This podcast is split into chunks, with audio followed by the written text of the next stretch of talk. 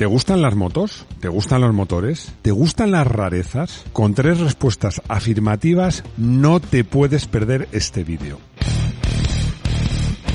Uves a todos los moteros y motoristas. Hoy voy a dedicar este vídeo a mi padre. A mi padre porque cuando estaba haciendo guion, eh, por un tema que ya veréis, me he acordado de él. Es verdad que le admiraba y le respetaba mucho en vida, pero luego, con el paso de los años, pues me he dado cuenta que le he admirado y le he respetado mucho más. Y bueno, es una pena que no se lo pueda decir.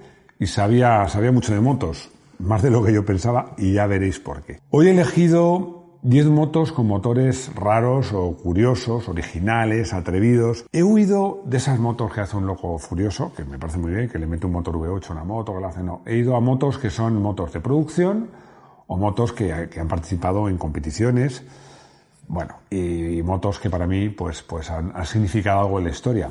También sé que alguno me vais a decir, me pongo la venda antes del coscorrón, que hay tres y hay marcas que no están representadas. Bueno, es que Honda, Honda y los motores, todos sabéis, todos los moteros y motoristas sabéis que son, Honda es una marca muy ligada al tema de los motores.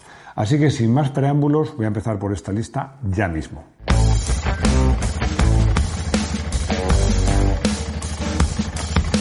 Una de las primeras motos de cuatro cilindros fue esta Indian Ford, aparecida en 1927 y con motor refrigerado por aire. Y muchos diréis, nos hablas de motos con motores raros y empezamos con una moto de cuatro cilindros refrigerado por aire, que es lo más normal del mundo. Mm, bueno, hay dos cosas en esta moto que hacen que no sea normal. Una es el año, que en, 1900, en 1927 esta configuración no era muy usada. Y luego, sobre todo, que es un motor longitudinal porque el motor de cuatro cilindros se ha usado transversalmente mucho. Bueno, BMW en sus lo utilizó longitudinal y tumbado, pero como son motos que se produjeron en una serie muy altas, no, no me han parecido tan raras.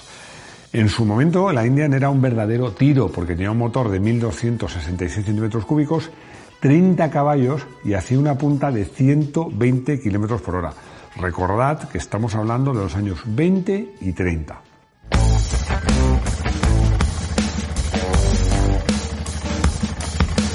Esta moto, la ISO 125, apareció en Italia en 1950 y en España unos pocos años después.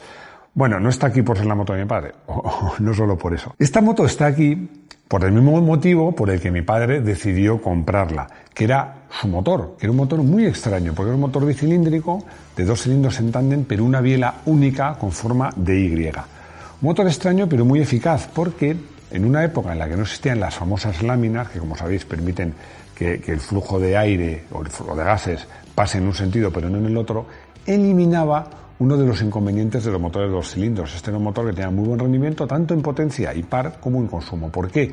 Porque gracias a ese cilindro en línea, los, esos dos cilindros con una biela en Y, lo que hacía es que los cilindros tenían un movimiento tal que impedían que las dos lumbreras, entre comillas, se abrieran a la vez. O sea, lo permitía de alguna manera, pero evitaba que se escaparan gases frescos, que es el problema de los dos tiempos por el escape. La verdad es que fue un motor magnífico, que se utilizó en muchas cilindradas, motor robusto, como os digo, de poco consumo, fiable, con muy buenos bajos y, por ejemplo, en España, aparte de las ISO, que las había de rueda grande de rueda pequeña, fue muy popular en los ISO-carro, que eran, vamos, motos, mitad delantera moto, mitad trasera de camioncito.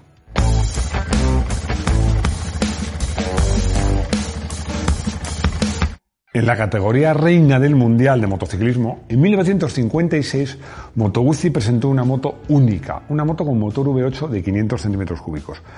Un motor V8 a 90 grados, cada uno de los cilindros tenía un poco más de 600 centímetros cúbicos, porque entre todos tenían la cilindrada daba 498, al límite de lo máximo. Pero en un motor, que estamos hablando del año 56, llegó a dar más de 80 caballos a 11.000 revoluciones. Un motor muy potente para la época. Y era una moto que a pesar de contar con un motor de 8 cilindros, era muy ligera porque pesaba 137 kilos. Para que os hagáis una idea, eran solo 5 kilos más, 5 kilos más que su rival de esa época, que era la Norton Manx, pero la Norton Manx tenía un solo cilindro, o sea, era una moto muy sofisticada. ¿Y por qué no funcionó? Bueno, por dos cosas. Una, por un tema económico de Guzzi y otro, porque el motor es verdad que corría mucho, pero gastaba mucho.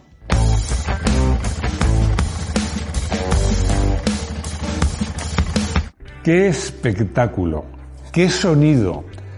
En 1973 y sucesivos, tener una Benelli 6 o, ir con una Benelli 6 era como ir con una modelo o un modelo famoso. Es que donde ibas llamabas la atención. El motor no era especialmente potente porque era un 750 centímetros cúbicos y daba 65 caballos. El chasis estaba bien, pero tampoco era nada de otro mundo. Pero claro, es que veas ese motor de frente, anchísimo, con los seis escapes, las, las, seis salidas de escape, era una pasada. Bueno, la motor espectacular, suave, muy llamativa. Luego salió una versión eh, de 900, pero ya para entonces los japoneses habían puesto las pilas y el sueño de la Benelli 6 acabó en 1989. Pero os digo una cosa, sigue siendo una moto muy, muy cotizada como moto clásica.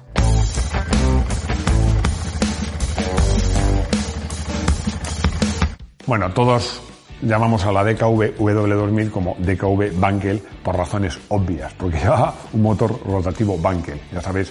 Bueno, eh, aquí lo digo, si queréis saber cómo funciona, en Garage Hermético hemos hecho un vídeo donde lo contamos con todo detalle. Tenía una cilindrada de 294, que eso viene a equivaler en un motor convencional de, cuatro tiempos a unos 600 centímetros cúbicos, porque recordar que el motor Bankel de alguna manera es como si fuera un dos tiempos. Bueno, era una moto que no era muy potente, daba en torno a 30 caballos y que pesaba 170 kilos de peso. Pero era una moto muy agradable. Por el primero porque era muy suave, no vibraba absolutamente nada. Luego porque por la tipología del motor iba muy bajo y hacía que la moto fuera muy manejable. Pero, ¿por qué no triunfó? En este caso, un poco por lo mismo que la, que la Guzzi. Primero porque gastaba mucho, porque el motor Bankel no es económico. Y luego porque tenía ciertos problemas de fiabilidad.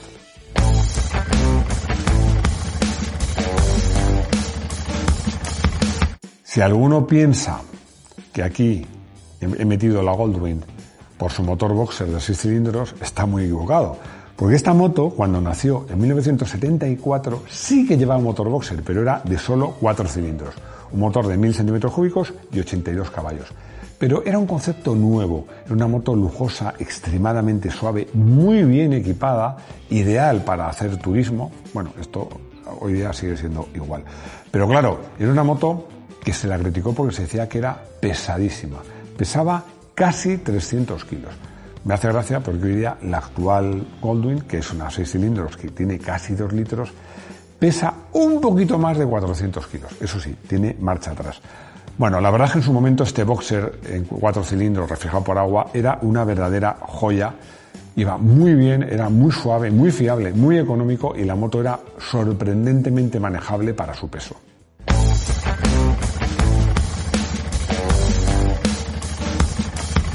Más o menos todo el mundo sabe que Yamaha fue la primera marca que ganó un mundial en 500 con una moto de dos tiempos.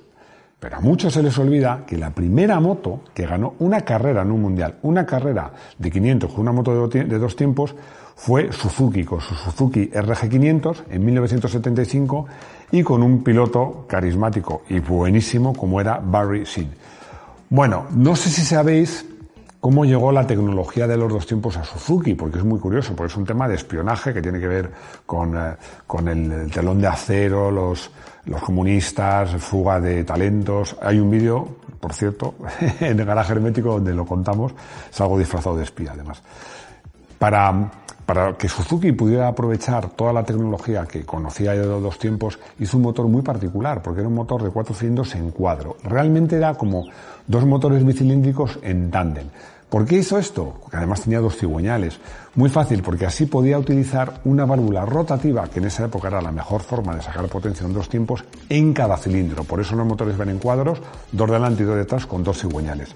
Bueno, la verdad es que esta moto, que luego se convirtió en una herramienta eh, para los privados, pero ya desde el principio dio 120 caballos a 11.000 revoluciones era una moto absolutamente salvaje.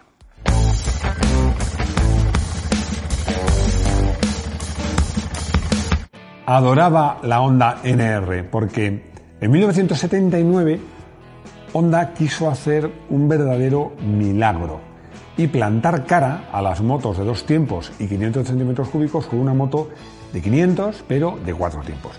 Bueno, hubo muchos errores, pero entre ellos fue que esa moto tenía muchas innovaciones a la vez, porque tenía un motor que era en realidad un V4, pero que pretendía ser un V8, porque los pistones eran ovales, era una moto que tenía un chasis monocasco, radiadores laterales, muchas, muchas cosas.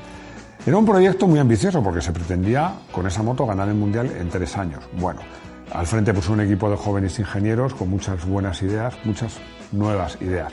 Buenas, buenas no fueron porque la Honda, que las siglas NR significan New Racing, al final la gente acabó llamándola Never Ready porque tardó mucho en debutar y cuando debutó lo hizo mucho. No lo he puesto en el guion, pero eh, además, en esa época las motos se arrancaban empujando y esta moto con una compresión altísima costaba, o sea, se arrancaban empujando, se arrancaban empujando eh, los pilotos en la parrilla de salida, ¿no? Eso ya lo habéis visto. Bueno, pero técnicamente con esos pistones ovales y ese montón de válvulas, bueno, la moto era una maravilla, pero no, nunca llegó a funcionar.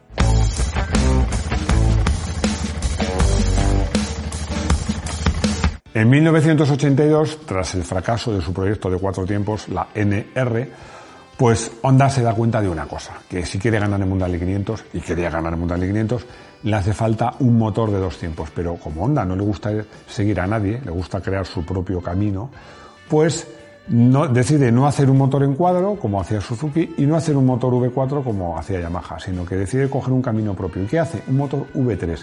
Este motor V3 es muy particular, porque en realidad sería un motor de dos cilindros, bicilíndrico, con los cilindros paralelos, digamos, al suelo, pero con un tercer cilindro en medio y para arriba. Bueno, una cosa muy curiosa. No era una moto de las más potentes, pero tenía buenos bajos y sobre todo era una moto muy ligera y muy manejable. Eh, tenía en su momento 112 caballos, pero es que pesaba 128 kilos nada más. Esta es la moto, esta moto hizo campeón a uno de los mejores pilotos del mundial, Fast Freddy Spencer, y sobre todo fue la protagonista de ese duelo que marcó, la historia del motociclismo, el duelo entre Fast Freddy y el marciano Kenny Roberts.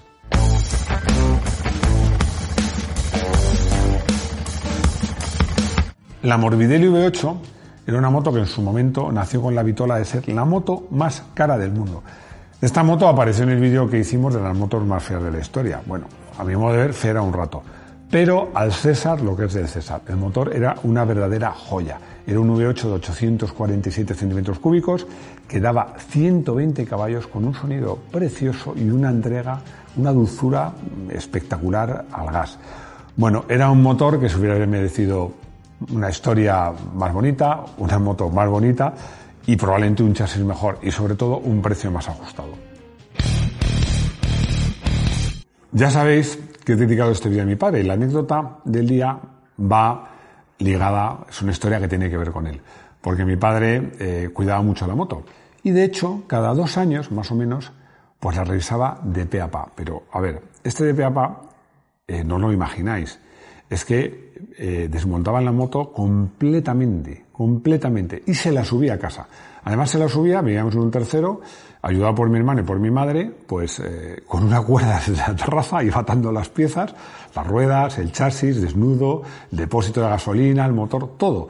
Y una vez en casa lo desmontaba entero, lo limpiaba entero, bueno, la instalación eléctrica la rehacía completamente, con cables mejores, de silicona, bien sujetos, con bridas, bueno, una auténtica, una auténtica restauración.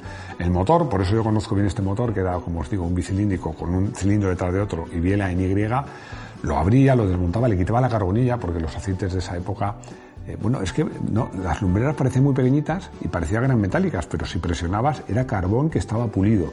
Lo limpiaba completamente, le ponía segmentos nuevos, que para eso le ayudaba a mi madre, que tenía mucha maña, se hizo el inútil.